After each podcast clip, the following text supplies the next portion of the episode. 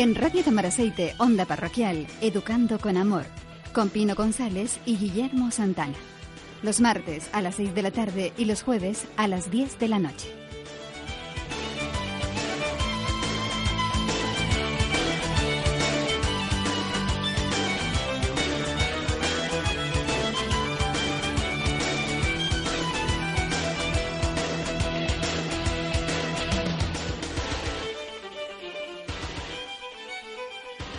El método Adrina. Buenas tardes, queridos radioyentes. Hoy en el control técnico Guillermo Santana y quien les habla María del Pino González. Como todos los grandes descubrimientos, el que le presentamos hoy surge del inmenso amor que se siente por los hijos, especialmente cuando tienen algún tipo de necesidad. Una madre con dos hijos con diagnóstico de autismo logró, tras 20 años de observación, idear un método con el que sus hijos y ya muchos niños hoy en día han empezado a hablar de personalidad arrolladora y carismática, ella es Trinidad Caparrós. El equipo de Educando con Amor tuvo la suerte de compartir con Trinidad unas jornadas sobre estimulación infantil hace tiempo y pudimos descubrir de primera mano su método y lo hermosa persona que es. Hoy hemos conseguido tenerla en nuestro programa para que nos cuente cómo fue desarrollado y en qué consiste el método Adrina. Buenas tardes, Trinidad. Hola, buenas tardes. Agradecerte tu tiempo, que sabemos que es muy escaso debido a tus múltiples compromisos y sociales y laborales. Y bueno, para empezar, nos gustaría que nos contases cómo surge el método Adrina. Bueno, pues me gustaría darte las gracias por invitarme aquí y tener esta oportunidad, porque mm, me encanta, me encanta que, que tengamos este espacio y disfrutemos un montón esta tarde, ¿vale? Bueno, el método Adriana surgió ah, porque yo siempre he estado muy volcada en, la terapia con los niños, con mi hijo. Eh, me sentía un poco frustrada porque iba a las sesiones y me sentaba en la puerta y me salía eh, la persona que trabajaba con mi niño y me decía, hoy han estado bien, hoy han estado regular, hoy han estado mal. Y yo eso como que me ha dejado siempre una espinita, yo decía, no, tiene que haber algo más, tiene que haber algo más. Entonces, pues empecé a leer mucha información sobre, sobre todo temas del cerebro y, y, no solamente me limité al autismo, sino que leí sobre todo lo que caía en mis manos, ¿no? Entonces, una de las investigaciones que cayó, eh, que leí, fue una que hablaba sobre una lesión en la amígdala cerebral. Eh, una lesión, eh, la amígdala cerebral es una parte profunda de la...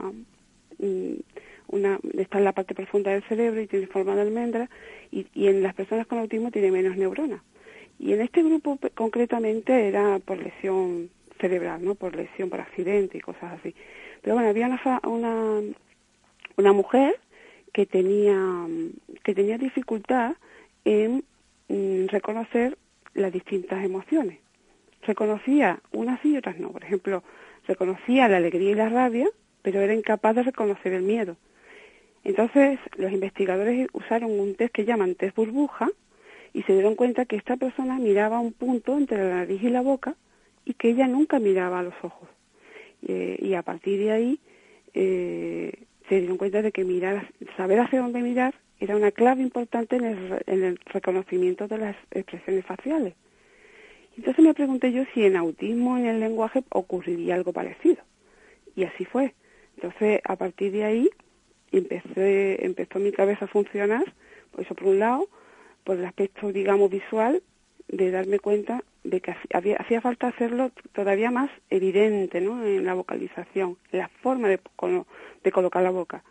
Y luego todas las investigaciones se añadieron, porque ya también encontré investigaciones que hablaban sobre una dificultad en lo que es la captación auditiva, en la, en la captación auditiva, porque hay un, altibajo ¿no? en la voz, un, encontré la palabra, bueno, da igual.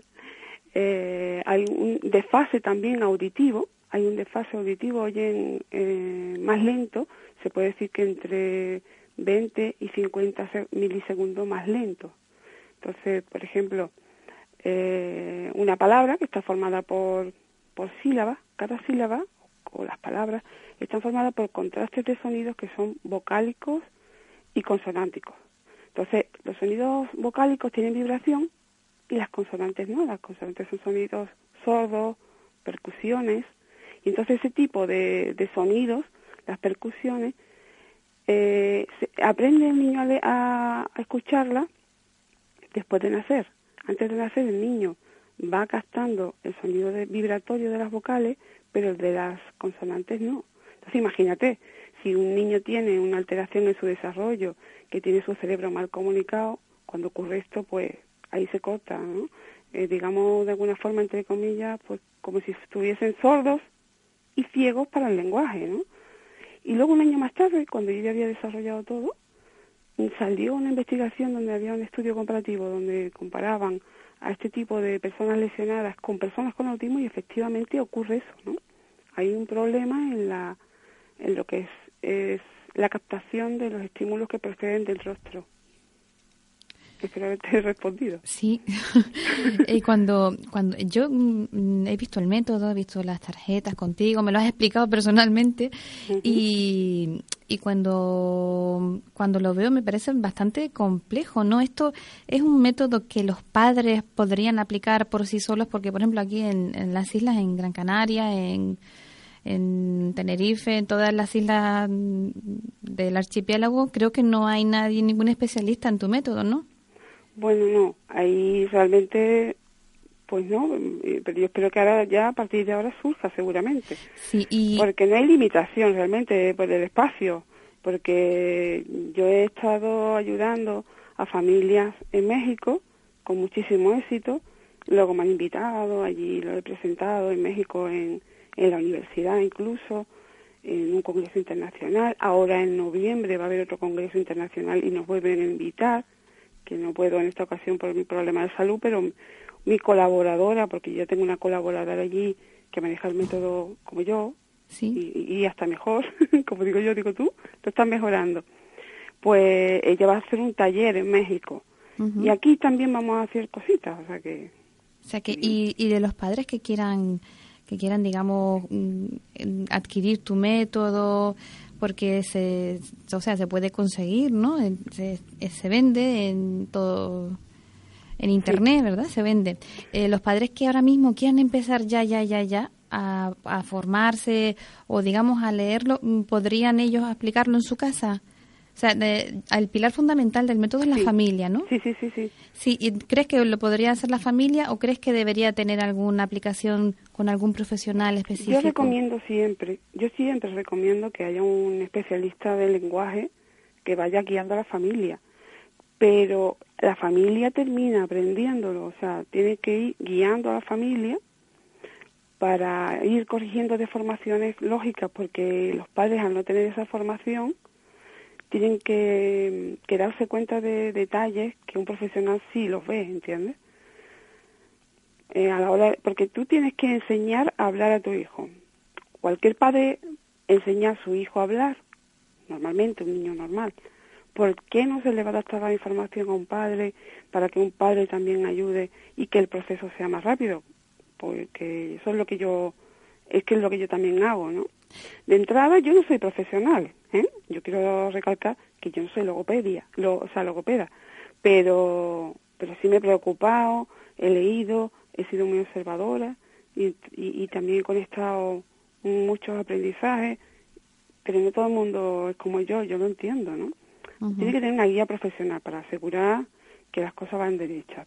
Sí, es, es, un método muy consistente, con mucha solidez y que necesita necesita de tiempo para para aprenderlo y para luego aplicarlo, ¿no? Con los hijos. Pues fíjate que ahí mm, es sorprendente, porque una de las cosas que, que me estoy encontrando es que muchos colegios, por ejemplo, me lo piden, pero precisamente porque en cuestiones de muy poco tiempo, en pocos intervalos de tiempo de intervención, eh, porque fíjate, empezamos jugando con el niño. Yo no recomiendo más de 10 minutos de juego, porque lo que me interesa es que el niño vaya aprendiendo a diferenciar, ¿no? ¿Diez minutos te refieres al día o, en el, o diez minutos te refieres al día o te refieres a diez minutos?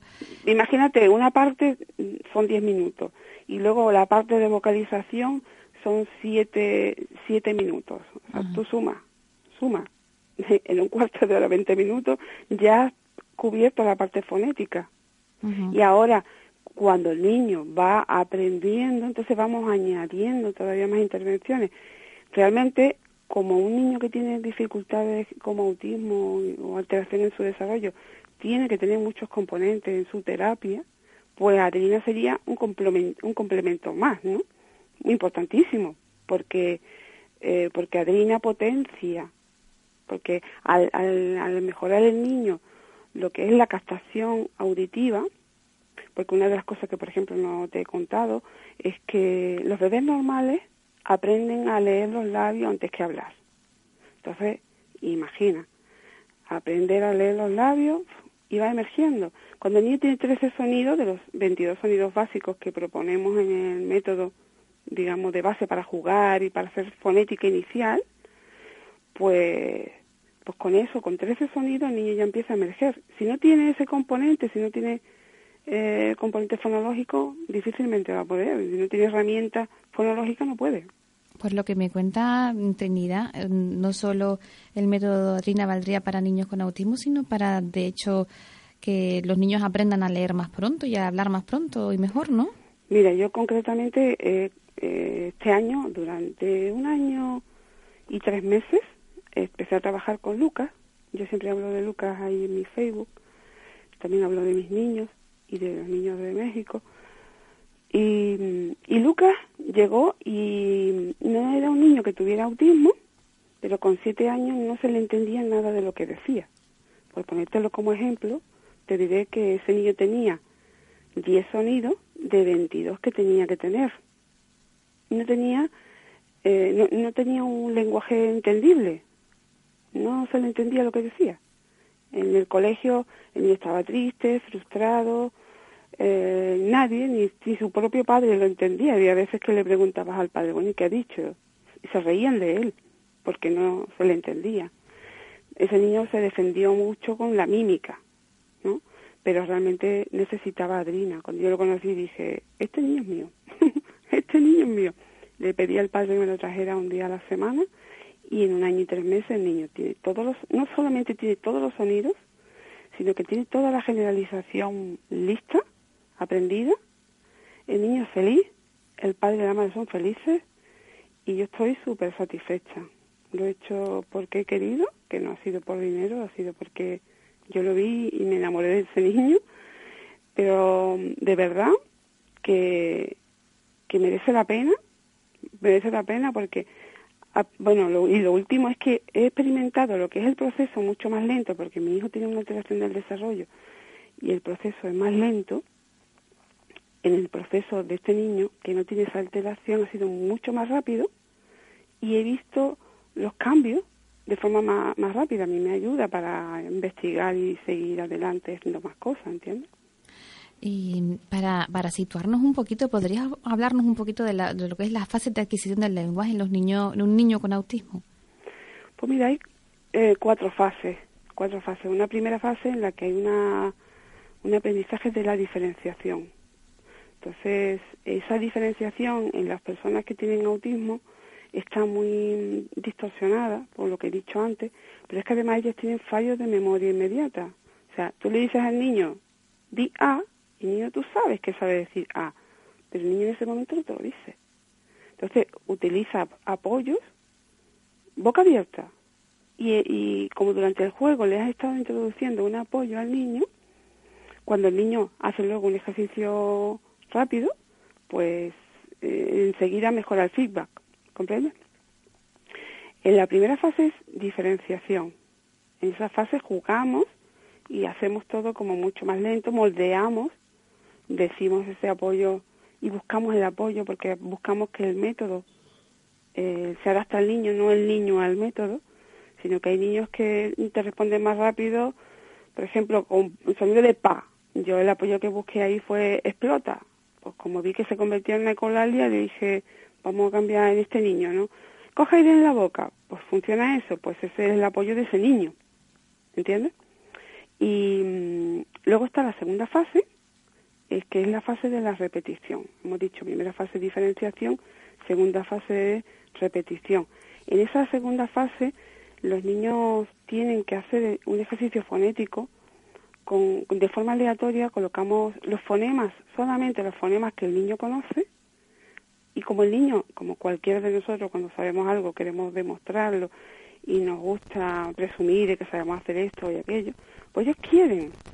Vamos haciendo un, progresivamente, vamos utilizando un temporizador, vamos, vamos encajando bien los tiempos. Es curioso porque aunque un niño vocalice siete minutos, puede llegar a vocalizar hasta 300 sonidos. Si vocaliza 16 minutos, puede vocalizar hasta 500 sonidos, aún no teniendo lenguaje. Con lo cual, todo el área del lenguaje con eso se va activando. Luego está la tercera fase, que es donde ya el lenguaje ya lo tengo aprendido, ahora ya me sale solo, como quien dice, ¿no? Eh, ya lo ha automatizado y en ese momento eh, empieza el despliegue, digamos, del lenguaje. Eh, ahí ya tienes que enseñarle al niño otros sonidos, no solamente los 22 sonidos básicos. Ahí ya tienes que ponerte con, hacer un ejercicio de, transición de las bocas a las sílabas. Ahí empleamos unas tarjetas ya de sílabas. Em, ya le metemos mucho más fuerte al vocabulario. Y digamos que, que vamos de, de lo analítico a lo global, de lo global analítico, vamos, vamos, vamos de un lado a otro, ¿no? Y luego la última fase sería la fase 4, que es la fase de estrategias, ¿no? Y esa es una fase en la que ya, pues, los sinónimos, los antónimos, o sea, en lo que son ejercicios para, para el discurso, para que el niño se exprese y todo eso, pues es una fase más para desarrollar más profundamente. Esa la tengo, digamos, más en, alfileres, ¿no? Pero tengo muy claro que va por ahí, ¿no? Trinidad, cuéntanos cómo, cómo está la expansión del, del método, porque ya hay una aplicación ya en colegios y que está puesta en marcha, ¿no? ¿No es cierto? Pues sí, eh, estoy muy entusiasmada y tengo mucha mucha ilusión por esta parte, de, digamos, del proyecto. Eh, por mediación de otra madre aquí en Málaga, que también tiene gemelos con autismo, que bueno, sus niños cuando cuando empecé empezamos a trabajar con ellos hace ya por lo menos mm, seis, siete años, porque ahora tienen 11 años, pues esos niños no había pronóstico de que hablaran y empezaron a hablar con el método. Y, y esta madre, que está muy, como digo, muy implicada, pues ha creado la Fundación APA, y la Fundación APA lo que hace es que lleva a los, a, los colegios y a los hogares, pues llevan personas, muchas de ellas voluntarias, mayormente voluntarias, ¿no? que son asistentes de niños, de los niños dentro del aula. Ellas ah, se preocupan de que el niño pues se mantenga en su sitio y que siga las tareas como cualquier niño en la clase, se procura, ¿no?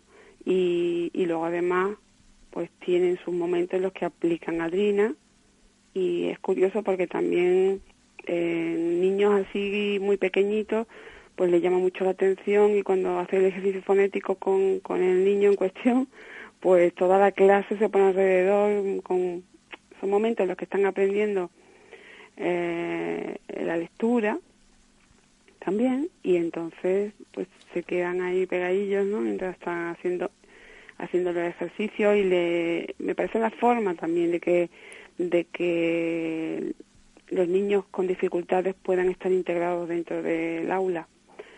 Bueno, y además, fíjate que una de las cosas que se ha tratado aquí en el colegio médico es que había muchos niños, que hay muchos niños ahora con, problemas de alteración del desarrollo, algunos con dislexia, y precisamente hace falta en los colegios algún apoyo que sirva para mejorar la conciencia fonológica, porque no está tan claro que los, que los profesionales, que los, maestros sepan bien cómo, cómo crear esa conciencia fonológica sin, sin retrasar al resto de la clase, ¿no? Y como son ejercicios que se pueden hacer bastante rápido, que no te ocupan demasiado tiempo en, en el aula, en la clase, pues eh, está interesante, desde luego. Y de ahí, pues formación, formación con los padres. También he dado charlas en algunos hospitales, aquí en el Hospital Materno Infantil de Málaga hace dos semanas o tres, y di una charla. Y de ahí hemos hecho un grupo de trabajo también con, padres de niños con X frágil. También aquí en el Hospital Quirón voy a dar pronto también una charla. Y bueno, donde puedo ir, pues voy con mi presentación y cuento un poco de la experiencia porque merece la pena. Además de, además de tu, digamos, de toda de todo ese, ese interés que ha despertado en, en América, también eh, se prevé ya la traducción de tu método al inglés y al italiano, ¿no? Sí, eh, tengo una colaboradora que está en Italia, que ha hecho la traducción al italiano. Ya también me han invitado allí a, a un hospital, porque lo aplican con niños con enfermedades neurológicas raras, ¿no? No ya en autismo solo. Y, y estaban entusiasmados, entonces todavía no sé en qué va a derivar todo. Se prevé que, que, Adrina se extenderá a nivel mundial. no, Adrina se está extendiendo solo, porque yo la verdad tampoco estoy, tampoco he hecho demasiada publicidad. Ha coincidido que, cuando se presentó el libro, pues salieron los medios. Por cierto, los medios tienen que tener cuidadito y no decir cosas que yo no he dicho. Por ejemplo, yo no he dicho que esto ocurre el autismo. Lo que sí está claro es que hay un pronóstico de un niño con autismo con lenguaje a un pronóstico de un niño sin lenguaje. en diciembre del 2005 fuiste invitada para presentar tu método ante un comité científico internacional en Suiza. ¿Es ahí cuando empieza a ser conocido tu método? Ahí fue cuando yo lo empecé, digamos, a desarrollar. Todavía no había escrito el libro completo y terminado, pero ya tenía un niño que era francés, que había venido aquí, que estaba en el colegio con mis niños, que tenía 15 años, y cuando cuando el niño fue al reconocimiento médico que le, que le hacían allí, la Fundación Estelio, pues cuando vieron al niño dijeron, esta mujer para acá, a ver qué es lo que ha hecho, ¿no? Porque, bueno, y lo presenté allí, precisamente el enfoque era más del tema biológico, porque es importante tocar ese, digamos, el cuerpo, la salud del niño tiene que estar bien, para que la atención y el aprendizaje se puedan dar también. Y allí estaban pues Paul Chateau, que es eh, el máximo eh, exponente en Estados Unidos, digo en Estados Unidos, en Inglaterra, sobre el tema de la dieta, del sin gluten y todo eso. Eh, Carl Rachel, que fue el descubridor de todo el tema este de los péptidos en la orina. Eh, Boy Harley, que es un experto en mercurio.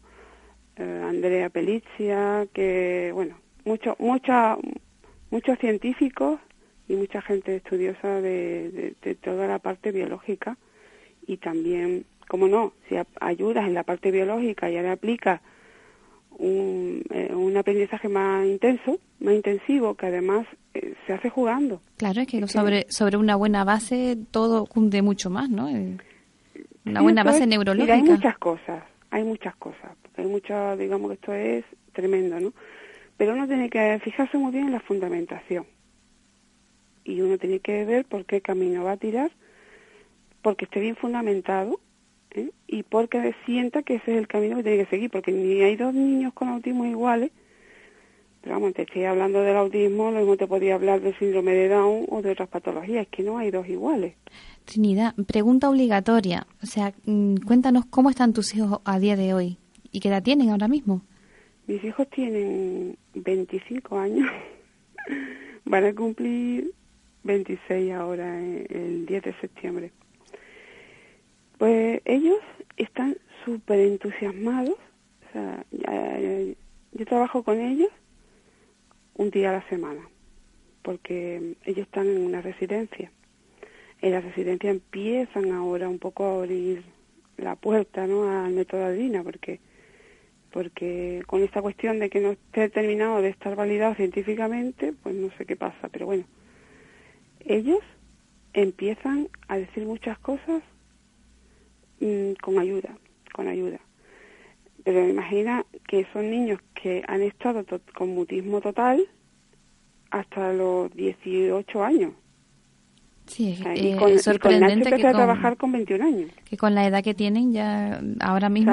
yo empecé a trabajar con, con Nacho y dos meses más tarde ya sabía decir, dame agua. Eso era ¿Solo con dos meses? Con dos meses de trabajo ya empezó el niño a decir, dame agua. Bueno, estaría estaría como loca de contenta. Bueno, y Adrián, las primeras cosas que me, que me, esto, que me decía era dolor, dolor él tenía problemas intestinales y él se señalaba la, la barriguita y decía dolor, dolor. Y luego había mm, algo curioso que, que siempre nos reíamos y es que él tenía, yo no sé, porque estos mecanismos que tienen los cuerpos de estos niños, yo, yo de verdad que a veces que me sorprendo porque se subía en una mesa, se dejaba caer y luego decía, me acuerdo que fue la primera frase que me dijo Adrián, que nos quedamos todos ahí, ¡Ah! ¿qué ha dicho el niño? Decía, fíjate en la secuencia, decía, mesa, salta, y luego se tocaba donde le dolía y decía, dolor. igual se aliviaba con la presión. A su manera hizo una frase, ¿entiendes? Totalmente, igual, igual con la presión se aliviaba, ¿no? Cuando se presionaba en la mesa. Sí, claro, claro, es que... Y luego ya como que lo, tomó como un juego, como que decía, mesa, dolor, para que nosotros le dijéramos, no se salta, ¿verdad que no? Y él, no, no, es una forma de... Cuando ellos saben decir algo, muchas veces la ecolalia que tienen es porque ellos necesitan comunicar, ellos también necesitan comunicar, es una forma de entablar la, la Para ellos es un descubrimiento, un alivio. Pero mira, mm. Adrián, lo más Mm, increíble para mí cuando hice el descubrimiento este era que de madrugada, en las primeras semanas, mi hijo venía a la cama a las dos de la mañana. Me venía con las tarjetas en la mano y me decía, da, da, que le diera las vocalizaciones, que vocalizara con él. Y ahora yo le doy a elegir entre bocas y, sílabas y él quiere sílabas. Él no quiere lo fácil, él ya quiere ya la más, claro, quiere, quiere comunicarse. Pero Nacho, que empecé más tarde porque Nacho, la custodia de Nacho la, la tiene su padre, tenemos la custodia repartida, estamos separados y entonces el padre está con Nacho y yo estoy con Adrián, pues yo empecé a trabajar con, con Nacho a raíz de que entró a la residencia con 21 años. Y Nacho, pues va, va para adelante, vamos, increíble. A pesar, ¿eh? a pesar de que lo acabamos de operar ahora de un colesteatoma, que tú sabes es un problema del, del oído, tiene como un pequeño tumorcito, pero que él lo tenía bastante grande y, el oído derecho lo tenía machacado, vaya. Y aún así, el avance de Nacho ha sido ha Sido sorprendente. Y ahora ya, mira, lo están viendo en la residencia y, y ya han empezado a creer, porque lo, lo que pasa con estos niños, que cuando ya no son tan niños, que ya son adultos, pues ya un poco como que se cree menos en las posibilidades, porque nos hemos creído demasiado que hay un límite de edad para aprender a hablar y yo digo que no. No, no hay. La, plasticidad cerebral, ¿verdad? Lo demuestra, ¿no? Tú lo has demostrado con tu, con tu método. Hombre, la plasticidad cerebral en un niño de 3 años no va a ser lo mismo que en un niño de, que en un chico de 25, pero siempre está. Sí, siempre. hay, cada vez más estudios científicos que lo, que lo apoyan esa teoría. Claro. Trinidad, es que nos queda ya, estamos ya terminando el programa, no, no podemos seguir más, sería un placer, yo creo que se nos quedan muchísimas más cosas que nos podrías contar, pero por lo menos para que a quien quiera oírte o quien quiera conocerte, eh, ¿cómo podrían contactar contigo o adquirir el método Adrina de internet, que lo quieran, quien quiera comprarlo? ¿Cómo pueden contactar contigo?